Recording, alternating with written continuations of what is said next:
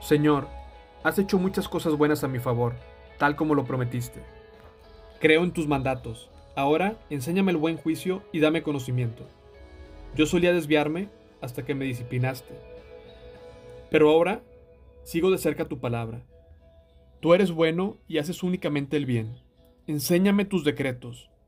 Los arrogantes me difaman con mentiras, pero la verdad es que obedezco tus mandamientos con todo el corazón. El corazón de ellos es torpe y necio. Yo en cambio me deleito en tus enseñanzas. El sufrimiento me hizo bien, porque me enseñó a prestar atención a tus decretos. Tus enseñanzas son más valiosas para mí que millones en oro y plata.